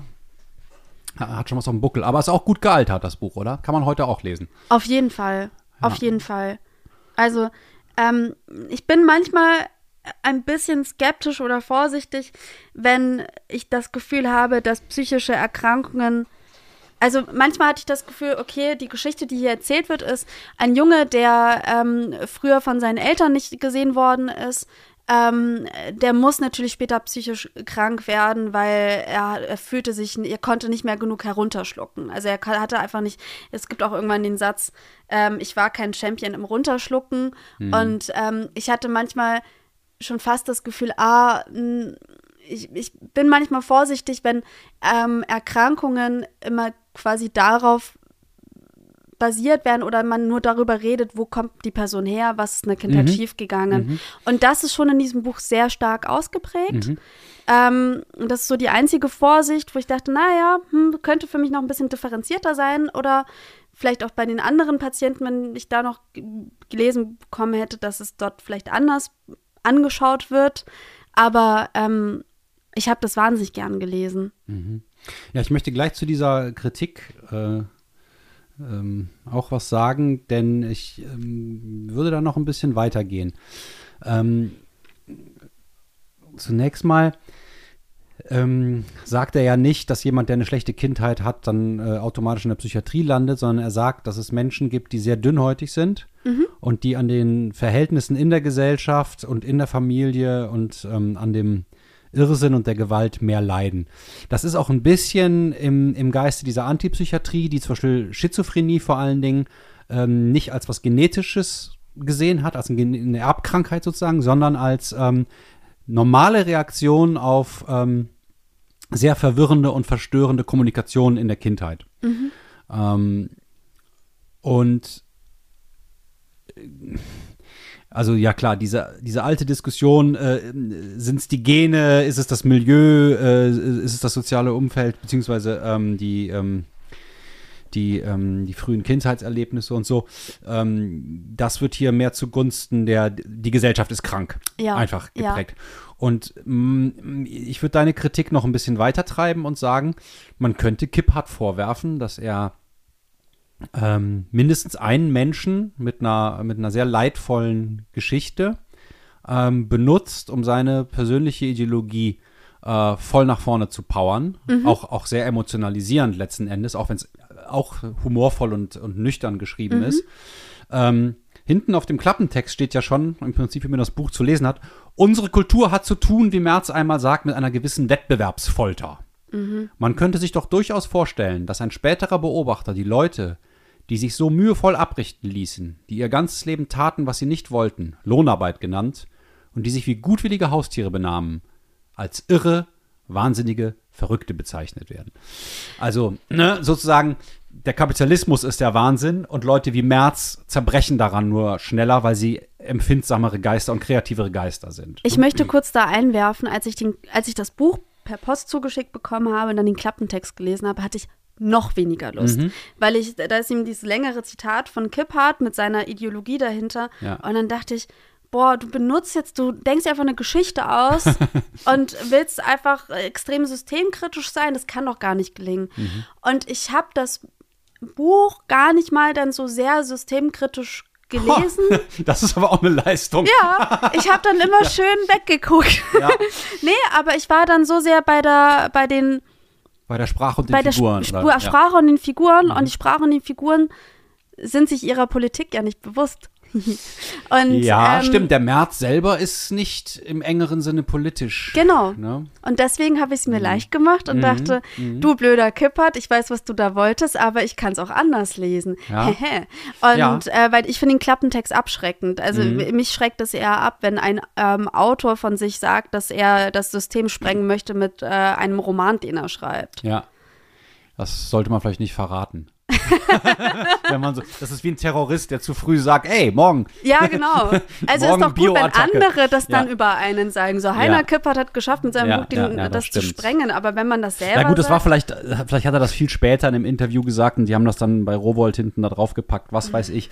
Es gibt noch einen anderen Aspekt, der so ein bisschen äh, fragwürdig ist, nämlich er hat diese Gedichte über Leo Navratil, den Psychiater da aus dieser Landesnervenklinik Gugging, genommen und die einfach frei benutzt. Also mal hat er eine Zeile weggelassen, mal hat er es umgedichtet und ähm, wenn ich jetzt der Dichter gewesen wäre, also der Ernst Herbig, ähm, und man würde so mit meinen Texten umgehen, nur weil ich sag mal in der psychiatrischen Anstalt bin, hätte ich das doof gefunden.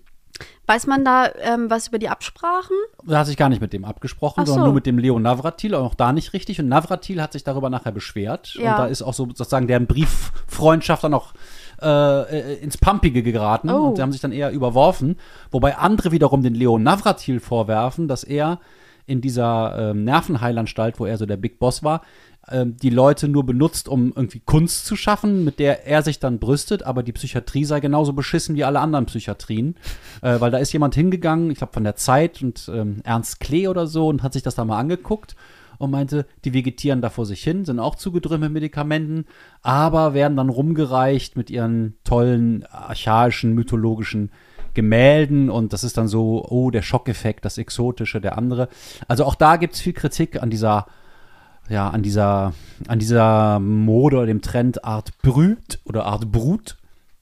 Und ähm, es ist jetzt echt überhaupt nicht leicht zu sagen, wie nah der Kipphardt dann wirklich dem echten Ernst Herbeek gekommen ist oder sich dafür interessiert hat oder wie sehr ihn einfach als Kunstfigur für sein doch schon auch ähm, weltanschauliches Programm benutzt hat. Ähm, weil das sprachlich so super gemacht ist und weil so viele Genau. anregende Vignetten da drin sind und so viele verschiedene Zwischentöne äh, getroffen werden, ähm, würde ich das Buch trotzdem sehr, sehr empfehlen. Aber da bleibt mehr als bei der Casen, die das ja, die ja eigentlich vor allen Dingen über sich selber schreibt, Ja. ein etwas unangenehmerer Beigeschmack vielleicht. Wobei die Casen natürlich auch andere Leute ähm, und ihre Geschichten nutzt. Die hat vermutlich auch nicht jeden davon gefragt. Ne? Aber das ist auch so schlaglichtartig und äh, Ja, bei ihr ist es sehr verrät ja eigentlich jetzt nicht was Tiefes. Oder? Nee. Ja. Ähm, ich finde, man merkt dem Buch nicht an, dass das ähm, so recherchiert ist, weil es so aus einem Guss Mhm. daherkommt. Also äh, das, was du mir jetzt alles sagst, ich habe die Materialien bewusst nicht gelesen. Mhm. Ich hatte, ich habe mich dagegen gesträubt, weil ich ja den Klappentext gelesen hatte und dachte, über deine Di Ideologie möchte ich nicht weiter informiert werden. Ja. Ähm, und ähm, äh, ich fand gerade auch die, ähm, also dieses Collagenartige und aber auch diese Einschübe von den Gedichten wahnsinnig stark Ja. und gar nicht äh, sprachlich anders auffallend als die anderen ähm, Passagen, die er da geschrieben hat. Also es ist, es ist sprachlich so glatt und so pfiffig und auch ge- allgemein der komplette Auf Pfiffig. pfiffig, pfiffig wie die Pfifferlinge. Wenn ich irgendwann nochmal einen Roman schreibe, dann soll hinten drauf stehen, pfiffig. Nefeli Kavuras. so als Claim. ähm, pfiffig wie die Pfifferlinge, bitte. ähm, ähm, ich fand den ganzen Aufbau auch so gut, weil es hat ein paar Überkapitel, Mhm. in dem dann diese absatzartigen äh, absatzartigen Vignetten drin sind, so, ja, ja. Genau. Und es fängt quasi früh in der Kindheit an und man kann es und es wird dann immer mehr in die Gegenwart transportiert. Ja. Ähm, und ich war nie verloren beim Lesen, obwohl du sehr viele Perspektiven drin hast. Also Ja. da große, großer Respekt. Ja, also ich. Eigentlich muss man da auch wieder was kann was, ne? Der kann was. Der Kipper, das läuft. Ja, der kann doch was. Der, der kann wirklich was. Und es ist auch immer wieder auch humorvoll. Also Ja. ich habe auch an manchen Stellen gelacht. Warte mal, hier, Seite 37, da habe ich doch mal was. Ich habe sehr viele. Sch nee, das will ich nicht lesen. Ich will. Dann lese ich noch schnell eine, du Ja. kannst in der Zeit was suchen. Ja. Nur was ganz Kurzes. Der Koffler fragt seinen Patienten, wieso eigentlich Christus? Christus wäre recht. Ich, wäre ich Christus, wäre recht. Was interessiert Sie an Christus? Dass er wie ich von seinesgleichen ermordet wurde. Das sind solche typischen halblustigen, halb bitteren Dialoge hier. Ja. Niederschrift Alexanders. Für eine, er hat nämlich eine Hasenscharte. Ja. Darunter leidet er schon als Kind und vor allem seine Eltern leiden darunter. Genau. Das ist nochmal ein Einschub, den habe ich mir auch aufgeschrieben. Die Eltern sind eigentlich viel schlimmer als Merz. Ja. Also die Eltern kommen mir viel krankhafter und ja, ja. ähm, also die ganze Gesellschaft wirkt eigentlich kranker als Genau. die paar Leutchen da in der Als- Nervenheilanstalt. ja, und der Unterschied zwischen Merz und vielleicht seinen Eltern oder die, die quasi normalen um ihn herum oder die, die nicht in der Anstalt sind, er fühlt halt die Dinge wenigstens, die anderen fühlen nicht. Und ähm, Man könnte sagen, er ist wirklich der Künstler. Ne? Der, der die Wirklichkeit so sieht, wie sie ist und damit Ja. aber vielleicht auch nicht klarkommt und der das fühlt, was die andere, anderen verdrängen. genau. Das ist auch, glaube ich, ein bisschen so, auch, auch neben dem Marxistischen hier so eine Intention, die fragwürdig, aber interessant ist. Ne? die auf jeden Fall nicht unstimmig ist in der Geschichte. Mhm. Ja. Also normalerweise, wie gesagt, würde mich das nerven, aber es nervt mich da noch nicht. Niederschrift Alexanders. Für einen schönen Mund hätte der Sechsjährige gerne ein Bein hergegeben. Rechts oder links nach Wahl, auch noch ein Bein und einen Fuß, ein Auge natürlich, aber beide nicht gern. Da hat er doch noch wenig gesehen. Wenn einer käme und nehme seine Hasenscharte, dem schenkte er 20 Lebensjahre. Ich lese auch noch eine Stelle vor, die so eher so ein bisschen das ähm, weltanschauliche Programm beinhaltet. Verkehrte Welt. Die Fabrik raubte Merz Gesicht, Gehör, Geruch, Luft, Zeit und Fantasie. Vor allem aber raubte sie Merz, Merz. Jedenfalls die Reste von dessen Hundemahlzeit der Jugend. Es waren nicht die Werkzeuge, die Merz anwendete, sondern die Werkzeuge wendeten Merz an. Nicht Merz gab den Maschinen Arbeit, sondern die Maschinen Merz.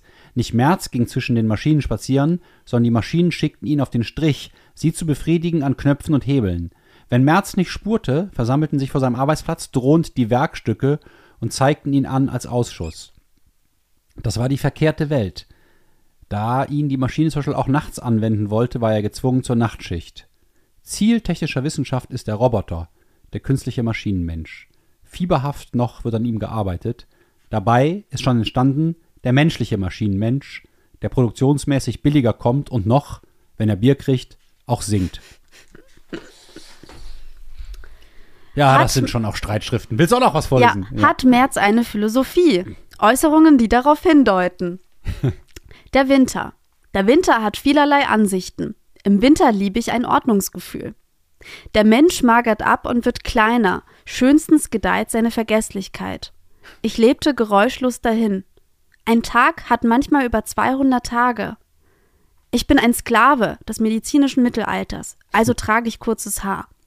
Gewiss doch, man arbeitet nicht für sich, noch für seine Kinder, sondern für die Unsterblichkeit des Systems.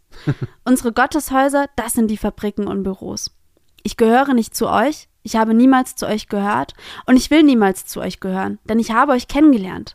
Abgerichtete Objekte und Tubenwurstesser. Tubenwurstesser? Ja. Geiles Schimpfwort. Und dann will ich noch was vorlesen. Sag mal, vielleicht mal ein Gedicht? Ja, eben, da habe ich gerade schon aufgeschlagen. Ich glaube, das ist nämlich auch das erste, das aufkommt. Ja. Da erzählt er nämlich seine, ähm, er hat nämlich Gedichte über den Vater, die Mutter und die Familie geschrieben. Der Vater. Der Vater ist viereckig und raucht. Schwarze Virginia. Am Sonntag im Bett zieht er den Kindern gern schnurgerade Scheitel. Die Mutter. Die Mutter ist eine Milch, eine schön warme, aber in der man ertrinkt. Ah, herrlich. Die Familie. Wenn es Sommer ist und schön warm, macht die glücklichere Familie einen Ausflug in den Zoo nach Großbreslau. Sie sehen die Raubtierfütterung und andere Lustbarkeiten, zum Beispiel das Gnu. Im Aquarium sehen sie den elektrischen Fisch. Rochen. Der sieht sie auch. So stecken sie in der Falle. Wundervoll. Es ist so toll. Ich kann mich wirklich hineinlegen. Ich Ja. kann auch viele Sachen mehrfach lesen. Ich glaube, ich werde das nicht mehr komplett lesen, Ja. weil ich dann zu sehr Angst habe, dass mich dieses Ideologische nervt, wenn Ja, man kann einfach so hat. drin schmökern. Ne? Genau, also das Buch lädt, lädt einen wirklich darauf äh, dazu ein, das aufzuschlagen und irgendwo hängen zu bleiben. Also Es Koffler, gibt- Merz grüßte besonders jedes Kind auf der Straße. Alleine solche Ja, ja. Beobachtungen, das ist toll. Das ist, es ist einfach schön. Ähm, dieser Ernst Herbig, der für den Alexander Merz das reale Vorbild war, der hat mehrere Gedichtbände veröffentlicht, beziehungsweise Navratil für ihn. Die kann man also auch erwerben, wenn man vor allen Dingen an den Gedichten Spaß hat. Der hat die, äh, soweit ich das mitbekommen habe, nur auf Wunsch geschrieben. Also es musste Ah. jemand zu ihm kommen und sagen, mach ein Gedicht und dann meint er, was für einen Titel soll das haben? Und dann hat jemand gesagt, der Elefant. Und dann hat er was gedichtet. Aber sonst hat er von sich aus nicht gedichtet. Das, dem hätte ich tausend Aufträge gegeben. Ja. Tausend einen Titel. Hätte ich Ja. sofort Lust. Ja, das war ähm, Lachsbranch 24 mit Girl Interrupted von Susanna Kaysen und März von Heiner Kippert. Zwei Bücher, die hauptsächlich in Psychiatrien spielen, zwei Bücher, die ähm, den Test von Nefeli und Anselm bestanden haben. Kavuras proved, Neff proved, ja. Jetzt noch weniger Bodenhaftung ab in den, diese Art von Wahnsinn, die vielleicht in mehr Klarheit und Gesundheit führen kann. Und ich finde, dass das Lesen dieser Bücher einen selber auf eine Art stabilisiert. Also ich hatte das, das, das Gefühl beim Lesen, dass es so was Heilsames mit mir macht, ähm, weil man so in so vielen Gedanken drinsteckt, die mit den mit Gefühlen und mit eigenen Verletzungen oder so Und zusammenarten das darf können. auch mal sein. Und das darf auch mal sein. Also Und ich man finde muss sich die nicht Bücher dauernd zusammenreißen und Nee, und wer- versuchen, total geil normal zu sein. Und die Bücher ziehen einen auch nicht runter, weil die, ähm, weil man doch von, von der literarischen Qualität und von Ja. der Intelligenz, mit der sie konstruiert Ja, sind, ähm, da doch irgendwie mehr davon hat als nur einen Runterzieher. Und also die versuchen auch gar nicht einen emotional irgendwie auf Effekt etwas fühlen zu lassen unbedingt. Also Merz versucht ja einen ideologisch ähm, natürlich irgendwo hin. Oder sagen wir so, sie tun es viel geschickter, als das schlechtere Bücher machen. Ja. Das, Sie über sind die über Manipulation in der. Literatur müsste man auch mal reden. Ne? Ja. Nefeli, es war mir eine Freude Mir auch. und äh, bleib gesund. Du auch. Komm gut durch den Herbst. Ja. Ciao. Tschüss.